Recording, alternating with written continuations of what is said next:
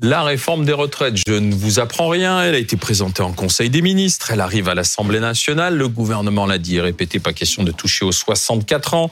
Le deuxième round dans la rue, c'est pour le 31. On va en parler dans le Façade Duhamel avec Anna Cabana, éditorialiste. Bonsoir Anna. Ben, bonsoir. Bonsoir Alain Duhamel. Bonsoir. Euh, les 50 jours à venir vont peut-être être compliqués pour le gouvernement et le président. Euh, vont-ils tenir?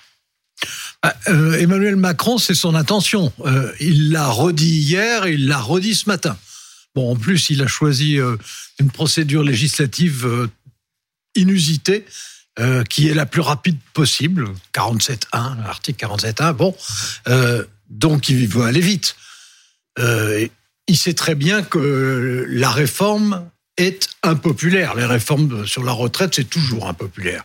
Il sait très bien que lui-même sera encore plus impopulaire. Un président qui euh, essaye euh, d'élever l'âge de la retraite, c'est un président impopulaire. Donc euh, il sait que ça sera difficile, évidemment. En, réalité, j'ai l'impression que la mobilisation était assez comparable à ce que ça a été dans d'autres circonstances. Chez les grévistes, il y avait dans la fonction publique un peu moins de grévistes, mais enfin c'était quand même à un niveau également euh, élevé et que ça va beaucoup dépendre de savoir, un, si le secteur privé entrera dans la danse ou pas. Pour l'instant, c'est pas le cas, mais dans les grandes occasions, c'est ce qui se produit. Est-ce qu'il entrera dans la danse? Et deux, ce qui se passera avec les lycéens et les étudiants. Alors, je sais bien qu'il va y avoir les vacances scolaires et universitaires.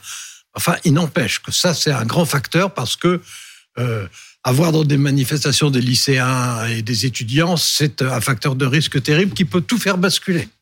Alors Alain, la question c'est est-ce qu'il peut tenir? Parce que qu'il veut tenir, on le sait. Ça, il n'y a pas de doute, il veut tenir, il veut tenir, il le dit à tous ceux qui euh, le voient en ce moment, il le dit même devant les micros, il se permet même de sourire en en parlant, hein, vous avez vu, c'est sourire, histoire de montrer que, enfin de faire bella figura. Voilà, même pas peur. Alors il est moins fanfaronnant qu'Olivier Véran, mais il est, il, voilà, il montre que, que ça lui fait pas peur et qu'il tiendra coûte que coûte. Maintenant, est-ce qu'il peut tenir? Parce que le vrai sujet, c'est qu'il a un problème de soutien. C'est bien le moins, que essayé le moins, le moins qu'on puisse dire, Alain, c'est qu'il y a un vrai manque de ferveur dans ses soutiens. C'est-à-dire qu'avec des, avec des, enfin, vous connaissez la formule, c'est-à-dire qu'avec des, des amis pareils, on n'a pas vraiment besoin d'ennemis. Regardez, regardez tous, même, même, même, même, la très loyale Elisabeth Borne. On sent bien que cette réforme, c'est pas vraiment la sienne. Alors elle l'endosse, elle l'a épousée, mais au départ, vous savez, elle l'a trouvée socialement injuste. Euh, François Bayrou, alors lui, il l'a pas caché que cette réforme, c'était pas du tout la sienne. Alors maintenant, ses, ses troupes rivalisent de d'inventivité pour trouver des idées, euh, histoire de, de trouver de l'argent. Voilà. Donc revoir les 35 heures, passer de 35 heures à 35 heures et demie, après avoir la semaine dernière euh, pensé qu'il fallait augmenter les cotisations euh, patronales. Donc si vous voulez, et, et sans parler des députés Renaissance. C'est-à-dire que les, les, parlementaires Renaissance, alors ceux qui viennent évidemment sur ce plateau, euh, ici même, ils viennent soutenir le projet de réforme.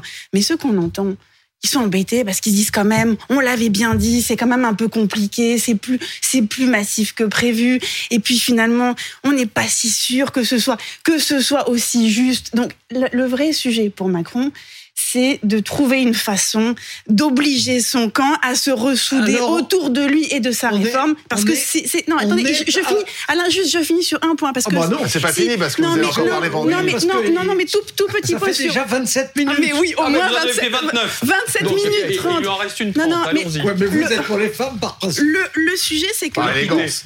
La question, c'est que la détermination, elle est, elle est, elle est, elle est cruciale parce que c'est un, c'est un jeu de dupes dans la détermination. Allez. Et là, ce qu'on a vu, il y a un tournant avec un mais sondage moi, Odoxa dans le Figaro de samedi. Complet, il a Alain, pas moyen de placer un Alain, mot. le tournant. sondage Je, je, je, finis sur le tournant du sondage. Le, le sondage c'était hier. Non, mais on le a, sondage. On, on oui, mais, mais, ouais, le, mais, le, sondage qui est important, ça montre, ça montre précisément qu'il y a Allez, peut-être une bascule dans, l'idée qu'on se fait qu'Emmanuel Macron est moins déterminé que prévu. Je vous félicite parce que parmi mes interlocuteurs, vous êtes celle qui a tenu le plus longtemps. Et, et, je, je suis pas sûr qu'il faille prendre ça, quand, pour un ça compliment. fait quand même trois ans. Est-ce que Emmanuel Macron peut, peut être lâché par ses troupes Non, mais alors ce que je voulais dire, si j'avais pu. Vous, allez, vous allez le dire maintenant. Oui, à la fin, euh, c'est que euh, les, les, les grognes à l'intérieur de la majorité, il y en a toujours, en particulier quand quelque chose est difficile. Bon, c'est pas une découverte. Que euh, les, les dérobades chez certains alliés, même chose. Quand c'est difficile, il y en a toujours, on le sait bien. pour toutes les réformes difficiles, importantes et impopulaires. C'est hyper classique. Mais pour vous dire les choses vraiment directement, je pense que ça n'a, ce point-là, aucune importance. Parce qu'il y aura une majorité à l'Assemblée nationale, parce que les alliés, ceux, ceux qui aujourd'hui rechignent, ils n'ont pas envie d'une dissolution. Euh, les, députés Renaissance, ils n'ont pas envie non plus d'une dissolution. Si ça ne marche pas, si la réforme est rejetée, si la réforme n'a pas lieu, euh, il y aura une dissolution. Et s'il y a une dissolution, c'est ceux qui aujourd'hui font des petites mines qui seront les premiers euh, à être exécutés. Donc c'est pas ça. La menace de la dissolution, ça, marche vraiment sur les députés? Ah bah sur les députés de la majorité et leurs alliés. Mais Emmanuel Macron, ça ne gênerait pas de cohabiter et, chez les, bah, ça lui ferait pas plaisir. Ça, si son objectif, non mais son objectif dans l'histoire n'est pas de dissoudre. Ah son objectif dans l'histoire est d'essayer de faire passer sa réforme. Mais ce que je veux dire, c'est que pour moi, c'est pas du tout l'opposition au Parlement qui est euh, qui est un vrai gros souci. C'est qu'est-ce qui se passera dans la rue? Est-ce que dans le secteur privé, on fera grève?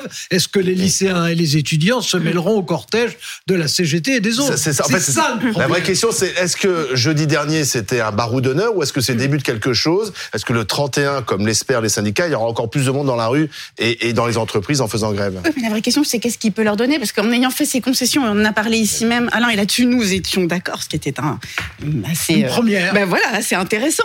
Et donc, en faisant ces concessions avant même l'épreuve de force euh, et le bras de fer avec la rue, il a, enfin, je veux dire, il a tiré des cartouches trop tôt. Il a, si vous voulez, il a choisi. ce que vous aviez déjà il a, il a choisi. Alain, oui, non mais regardez, là on le voit, on le voit se vérifier, si vous le permettez. il a, il a choisi l'alliance euh, avec Éric Ciotti et les Républicains au détriment d'un accord ensuite passé, avec euh, mais passé possiblement, si vous voulez, avec, l'opinion publique, en essayant de céder. Non, Alain, Alain, Alain, il faut être de bonne foi. non mais Alain, Alain j'essaie d'être de bonne foi quand même du tout, pas du tout. attendez, laissez-moi finir, laissez-moi finir. Après, après, je vous promets que vous pourrez. Je ne crois pas. Comment, comment voulez-vous être populaire en élevant l'âge de la ah, ah, retraite ah, Non, c'est pas pour être populaire. la question, c'est pour avoir l'air d'être juste. Il n'y a pas de popularité. Avoir l'air de, créer une forme de, justice. Si on vous dit. Vous laissez aussi parler Anna, parce que sinon, il n'y a plus de débat. Mais elle est contagieuse. donc, donc là, le, sujet pour lui, c'est précisément de trouver une façon de dire, eh bien, on n'a pas tout donné. Et là, vous avez entendu dans ces, dans ces mots, lui, il considère qu'il a déjà cédé. Non, il, a, dit, non, il a dit, ah il y a déjà eu une ouverture, un changement, et donc je crois que là, il faut avancer. Oui. Bon, et il n'a pas dit on va, on va tout rediscuter. Il a dit que le au Parlement, au, Parlement se passer des améliorations. Voilà, qu'il pouvait y avoir des améliorations au Parlement, mais on sent bien, on sent bien quand même qu'il considère, il considère qu'il a lâché ce qu'il devait lâcher qu'est-ce qui ferait qu'il ne pourrait pas tenir euh, Emmanuel Macron Alors, est-ce que c'est uniquement la pression de la rue, éventuellement des, jeunes? Vous pensez que c'est la seule chose Pour, moi, pour moi c'est la pression de la rue qui peut le faire reculer. Je ne crois pas du tout que ce soit le Parlement. Mais à quel niveau de mobilisation alors? majorité. Alain Juppé avait dit au-delà de 2 millions, j'arrête. Il y, a, un niveau de mobilisation. Il vaut mieux dans ce cas-là pas fixer de plafond et de plancher. Euh, mais mais il y a aussi la façon dont ça se passe. Est-ce que la, avec des incidents ou des violences La semaine dernière, ça s'est passé. Je dis pas dans l'harmonie, mais très correctement, globalement très correctement. Bon, euh, dans d'autres occasions, ça s'est très mal passé. Donc, comment est-ce que ça se, passerait? C'est pour ça que c'est tellement important de savoir s'il y aura ou non des étudiants, des lycéens, etc. Parce que euh, si on, a, on se trouve devant des étudiants euh, et des lycéens, on ne réagit pas comme quand on se trouve devant des adultes.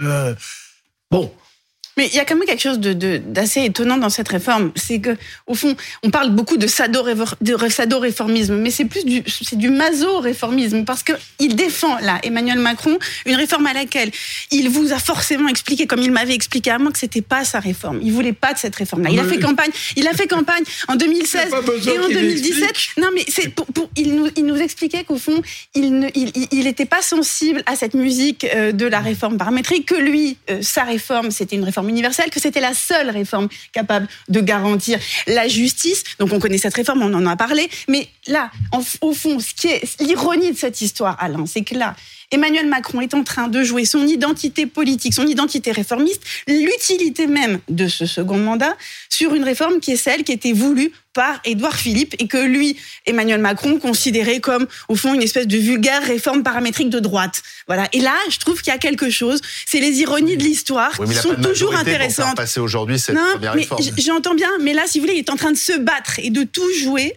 sur, sur une réforme qui n'était pas son ambition et on le sait. Bon, alors, si vous voulez me faire dire que la réforme qu'il veut faire passer maintenant est différente de la réforme qu'il avait proposée, c'est-à-dire de la réforme. Je vais vous faire dire beaucoup plus que ça. Non, mais attendez, parce que. Bon, alors, ce, oui, bien entendu, c'est une évidence. Si vous voulez me dire que euh, la réforme qui est présentée n'est pas une réforme idéale, je ne vais pas vous dire le contraire. Moi, j'étais pour la première réforme. non, mais lui, on parle et, de ce que lui voulait, Emmanuel Macron. Mais lui, mais lui il ne croit pas vraiment, c'est ça en fait, ce que dit Mais si, il, lui il considère que, que c'est pas la plus juste non, des réformes. Ça, ça n'est pas, ça n'est ah. pas la réforme qu'il aurait souhaité. Voilà. Bon, la réforme qu'il voulait, qu'il avait souhaité, ça s'est bloqué, comme vous le savez, mmh. euh, au, au, moment. C'est pour ça que je parle de maso-réformisme. Donc, donc, il pense que c'est indispensable de faire une réforme, mmh. même si ça n'est pas la réforme de son cœur.